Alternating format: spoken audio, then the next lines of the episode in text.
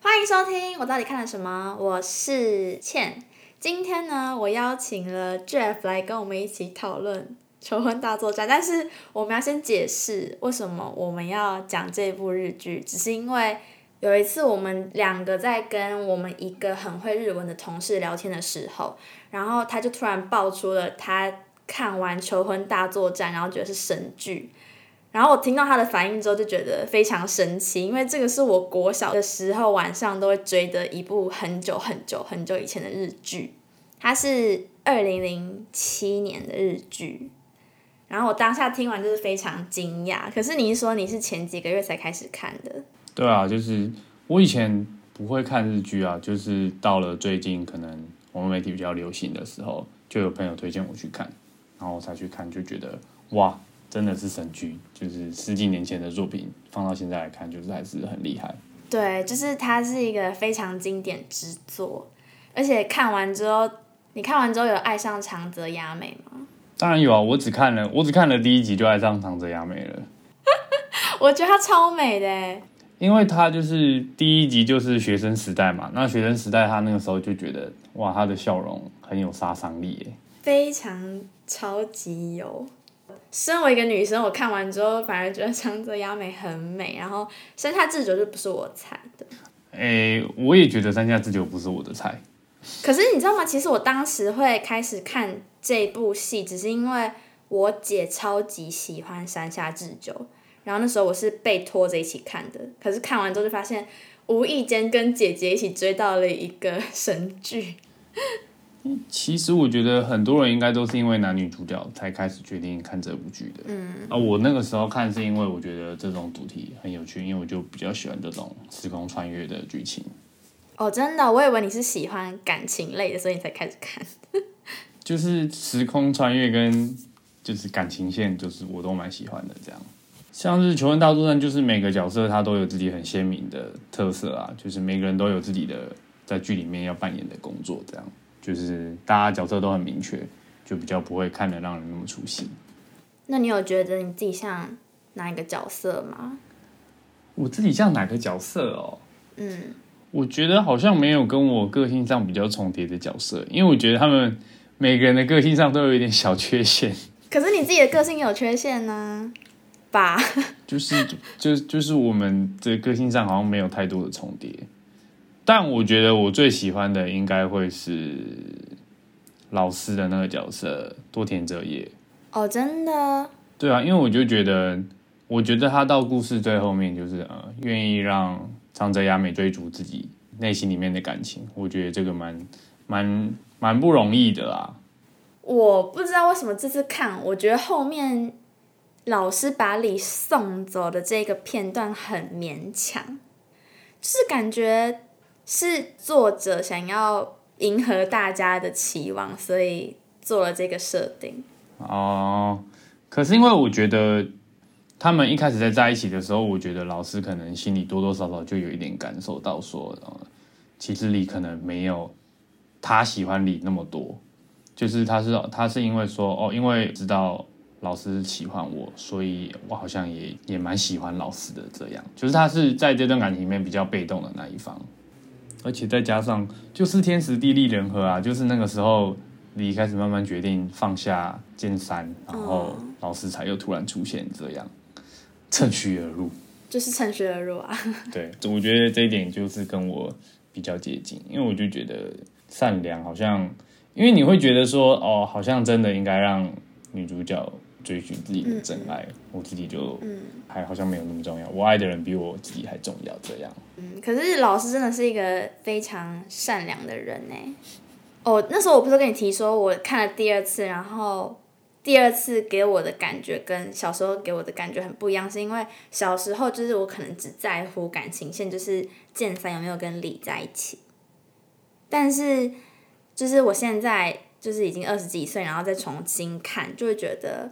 我比较在乎离别这件事情，像你说的那个老师，他把礼送走的时候，他也是需要就是很大的勇气，他才可以把自己喜欢的女人送给另外一个人的这种感觉。哦，说到离别，我觉得剧里面有一段剧情，就是我觉得感触很深的一幕，就是上了大学吧，然后吉田里的爷爷就是常常跑去大学，就是找他玩这样，然后就是可能他跟他爷爷拍了大头贴照片，然后可是他也就匆匆忙忙的就是要回家了这样，然后男主角才想到说那一年就是他爷爷过世的那一年，然后就拖着吉田里，就是说什么都一定要在最后一刻之前把照片交给爷爷。我就觉得那一段就是蛮感人的。不是因为他爷爷很会做玉子烧，然后我很想吃看看他爷爷做的玉子烧。对 对对啊，他说他爷爷超会做玉子烧的、啊。哦，对啊，就是每次都做玉子烧来给他吃，这样。对对，然后所以李在吃到玉子烧之后，都会想到爷爷这样。他那时候就是最后几集，他们的对话都还蛮让我觉得很值得醒思。你说哪个片段？哦，他们两个去看结婚场地，嗯，李问老师说：“哦，你不想问我说为什么时候我会哭吗？”就是有一次，呃，他决定放下剑三的时候，然后听完老师说的故事，他就哭了嘛。然后老师也没问他说为什么哭，哦，反正他们就彼此讲了，他们其实根本就还没有真的很了解彼此。然后那时候老师就有说，可是就是因为不了解，所以让之后我们能一起度过的未来更有趣，不是吗？就是可能在某个时候，我就可以跟你讲我以前发生的事情，比起以前，我更在乎我们可以拥有的未来。哇，可是未来就是由过去层层堆叠起来的呀。对他就是他们也有讲到这一点，虽然未来是过去所组成的，但是未来能够组成的东西，反而是我觉得更重要的。对啊，就是啊，我觉得这部片带来给我们很大的形式，就是就算你回到过去，然后改变了过去，但是现在还是不会改变。你如果想要改变现在，你要做的就是把握当下，然后做出决定，而不是沉溺在过去，然后一直想要回到过去把问题解决。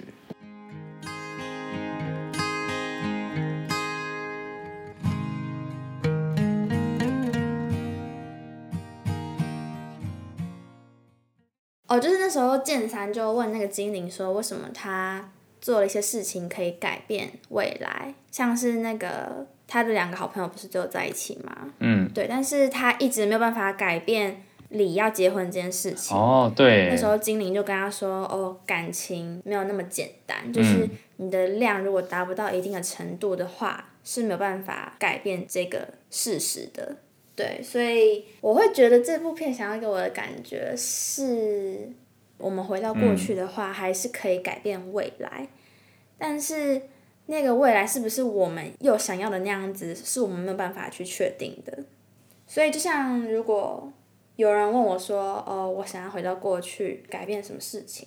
就是我都会回答的很模棱两可，因为我知道如果我回到过去，说不定我就没办法做我现在这个阶段满意的某一件事情。哦，有道理，就是你改变过去可能某件事情，但是另外一件事情也有跟着被改变。对对对，是哦，所以如果就是真的要你回到过去的话，你不会想要这么做。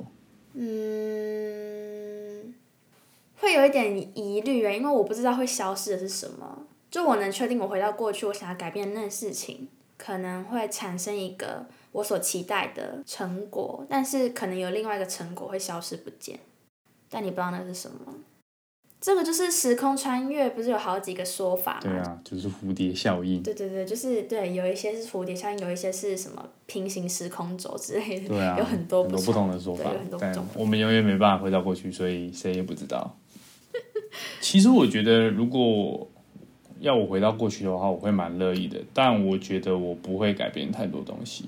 我觉得我就是回到过去，然后再细细品尝每一件发生在我身上的事情。你是说像剑三那样子吗？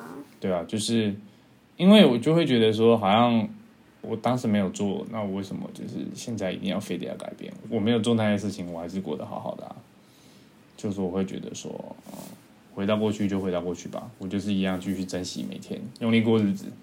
我不会特别想要去改变某些事情，或是某样东西。你可以说你是一个完全没有懊悔过的人吗？完全没有懊悔，还是会有懊悔啦。就是哦，你可能会后悔高中准备学车的时候不够用功啦，或者是选科系的时候选错啦，或者是就是跟朋友吵架啦之类的，这些都是还是会懊悔，但是但是就是这些决定造就了今天的我啊。如果回到过去把这些改变了，不也挺没意思的吗？对啊，是我也是有着同样的想法在过生活。就是把握当下，看了那么多时空穿越的电影啊作品啊，每一部都是在传达我们要把握当下的这个理念。嗯，对啊，但是你真的做得到这件事情吗？看完电影的可能一段时间内，对对对，就会觉得好，那我今天要把握当下，把握今天，然后可能就过个几天之后就继续上班下班洗洗睡。可是，哎、我我也不知道你喜欢时空穿越这件事情，我以为你只是非常喜欢感情类的。没有没有，我觉得时空穿越很棒啊，因为时空穿越就是你会看到他们很努力的想要改变过去的某样东西，但通常结果都是回到可能现在的时间轴，然后就发现，哎，其实就是现在就可以做出的改变，为什么一定要回到过去去做出改变？我就觉得很有趣。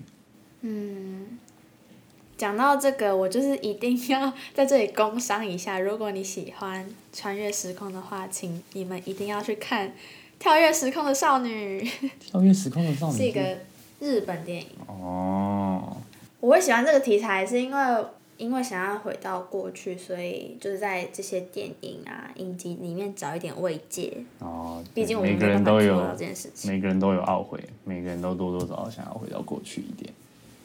我觉得如果就是让我选择有一样超能力的话，我觉得回到过去会是我的首选。跟我一样啊。不是，而且因为回到过去就能够生活就多了很多有趣的变化。好，那现在给你一个问题：如果有两个选择，一个是回到过去，一个是到未来，你要选哪一个？当然是回到过去啊！我去未来要干嘛？你去未来就可以看到你未来是变成什么样的大人啊。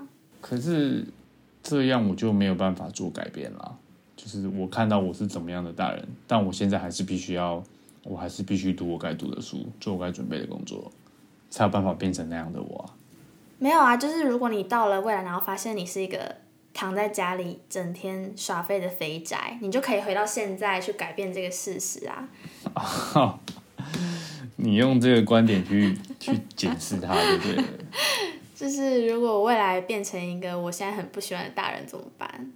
哦，那你就可以回到现在，然后积极的过日子，是吗？嗯可是就也有这种问题啊，如果我回到现在，结果我这样努力之后，反而是变成最后还是变成那个大人的话，我会觉得，那我为什么当初要这样改变？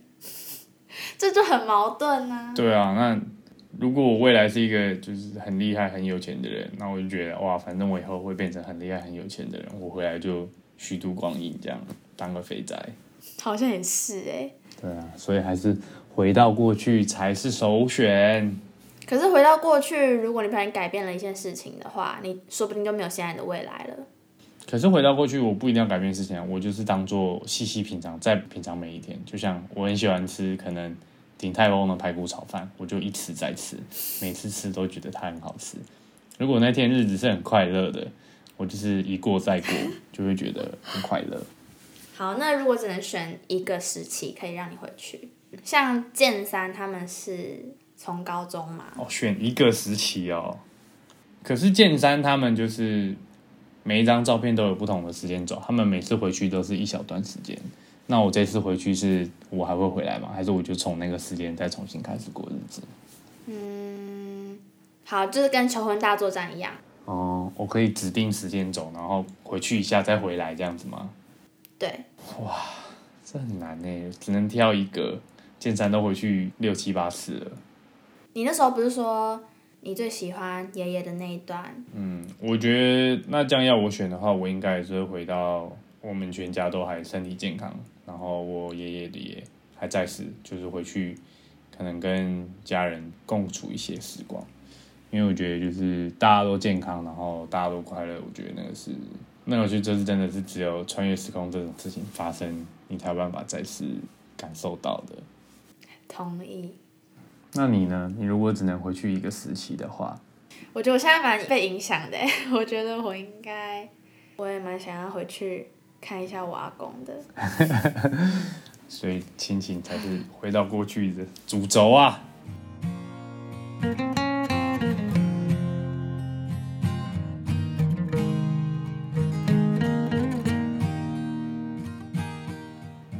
我觉得《求婚大作战》还有一个比较特别，就是他们回到过去的这个时间段，就是按照每一张照片，然后可能就是回去个半天一天，然后就回来。我觉得跟其他比较自由操控回到过去的时间轴的那些电影还是有一点点差别。就是你回到过去，就是你必须在限定的时间内，就是做出改变，否则的话，就是你会回到现在。因为很多回到过去的电影都是，哎，他可以想回去就回去这样。突然觉得我看过好多时空穿越的电影，但是我现在一个都想不起来。因为我觉得穿越时空的电影其实真的蛮多的，只是因为大家的题材都差不多，就是哦回到过去谈恋爱，然后失而复得，或者是拾回可能失去的感情之类的，然后再回到现在，就是大家的题材都差不多。我不是有问你说，你觉得在这部片里面你最印象深刻的一段？在《求婚大作战》里面，我印象最深刻的一段，应该就是李要参加一个比赛，然后要在当天赶出作品，就是他生日的那一天。惠理跟他说，他觉得你应该要好好面对自己的感情，然后李就决定勇敢一次，就决定可能那个时候就是要去告白了吧。然后剑三就是为了帮他过生日，就是跑去打工。他跑去找剑三，可是剑三跑去找他。然后他们两个人就擦身而过，然后就是那天结束之后，李就决定放下这段感情。那一段是我觉得他们两个最接近彼此的时候，然后我就会觉得，天哪，怎么又错过了？不可能还错过吧？已经错过那么多次了，如果这一次错过，就真的没机会了。然后那一集看完就觉得很难过。哦，剑三已经努力了那么久，怎么到？这个时候还失败呢？他那个时候失败，我就觉得哇，好像好像真的没有希望了。前面每一集都会觉得哇，好像真的只差临门一脚。嗯真的可能下一集就会出现不一样的结果。但那一集结束之后，就是我觉得哇，好像好像这段感情真的被画上了一个句点似的。嗯，刚才你说的那一段，我觉得感觉是有一种注定的感觉，你不觉得吗？就是。好不容易他们非常，你说彼此之间注定会错过吗？可能就真的有这种事情存在啊。感情就是这样子，总是会不断的错过对的人。而且之前精灵就一直跟他说，你如果不说出来的话，对方是没办法知道你在想什么的。但是剑三就一直在等啊，然后等到后来他们就错过了。因为你总是会觉得好像还会有更好的时机，感觉好像还没有百分之一百、百分之两百的把握这次告白会成功，所以你就会希望说，哎，也许接下来的日子会更有把握，更有机会。但是这过程中他就被抢走了。这这就是感情有趣的地方呀。那你呢？你最印象深刻的片段是哪一类？有一集，第二个纽扣那一集。哦。第二个纽扣的那集我也蛮爱的，我我真的我我记得我小时候看那一集就超级喜欢，就是那个时候就知道哦，原来在日本第二个纽扣是有它的意义存在的。然后撇除这个不讲，就是以前剑三不就是很他就很笨，一在等那个时机啊，然后什么都不做。但是他这次有机会回到过去嘛，所以他就是他那时候很让我惊讶的是，他办了一个替球精弄了一个毕业典礼，然后那个毕业典礼就是。讲的字词都很令人感动，然后我那时候真的也哭了，我就觉得你真的好辛苦，然后大家终于才在最后发现他的辛苦，你知道吗？努力总算被看见了。对，然后他就因为他制服上面的第二个纽扣已经被拿走了，所以他就给他他体育服的第二个纽扣，因为他说那才是他代表他整个高中的青春。哦，我还有一个片段想讲，就是。比较前面的集数，剑山就为了你跑去买咖啡牛奶的那个片段。嗯，我前面一开始就觉得很好笑，很好笑。后来看完就觉得，哇，那咖啡牛奶感觉感觉咖啡牛奶感觉很厉害。我还特别跑去唐吉诃德，我们还我跟我朋友还特别去找有没有那个品牌的咖啡牛奶。真的假的？然后有吗？我们找超久，找了十几分钟，后来就上网查才发现，原来那个咖啡牛奶就是好像是制作人员自己准备的，就是好像不是真的真的品牌。那我就觉得有点有点难过。他看起来很像真的哎。对啊，所以我那个时候就觉得，什么怎么可能，连堂吉诃德都没有？没关系，你就去喝一下瑞穗的压压惊就好。就少了一点感觉。我觉得《求婚大作战》还有一个很特别的地方，就是它每一张照片里面都有很多很多的小细节。嗯嗯嗯嗯。像是他每一张看到的照片都能够想起来说，哦，那天发生了什么事？那天发生了什么事？为什么他会哭丧着脸？为什么他会不开心？或者是我做了什么，就是被他打了一巴掌？这样，就是每一张照片都能够勾起你一点点回忆，透过照片带出那种各式各样过去的小细节。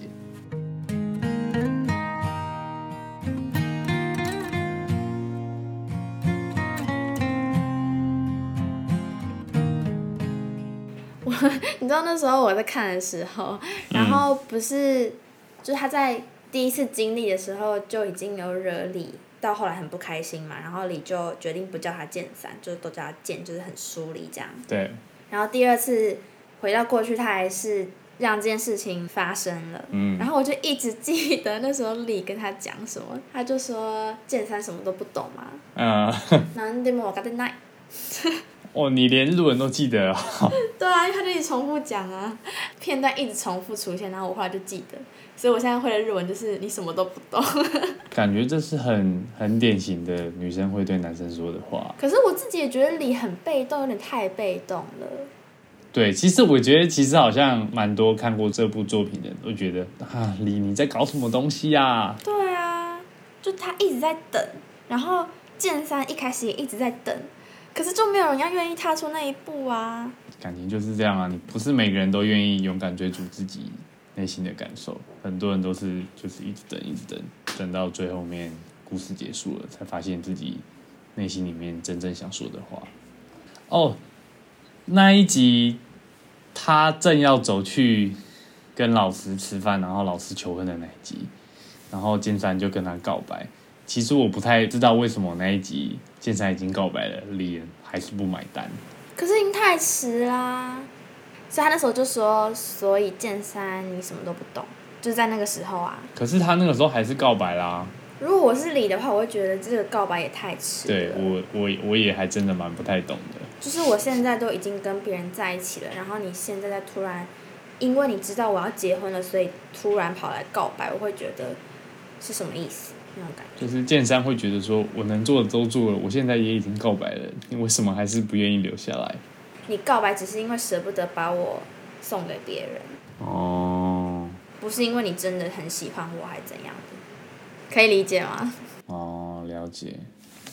好，那最后就工商一下，因为这部日剧都是我跟 Jeff 非常非常推荐的，然后我小时候看过一遍。现在长大看还是有另外一种感觉跟风味，所以在这边推荐那些还没有看过的人，可以回去回味一下这部日剧中的经典。那跟我一样也有看过的人，就是你们也可以抽一点时间回去看一下这部片，说不定你们会有更不一样的反思跟回馈。那欢迎大家在 Apple Podcast 下面留言，告诉我你们的心得还有看法，顺便评个分，或者是呢，在 Instagram 小盒子我其他推荐的影集、电影或者书籍，让我做心得分享。对，希望你们觉得有趣。今天呢，就谢谢 Jeff 来跟我们热情分享他在看完《求婚大作战》之后的心得。谢谢大家，我们下次见。谁准你自己在那边 ending？好了，我是倩，我们下次再见，拜拜。拜拜。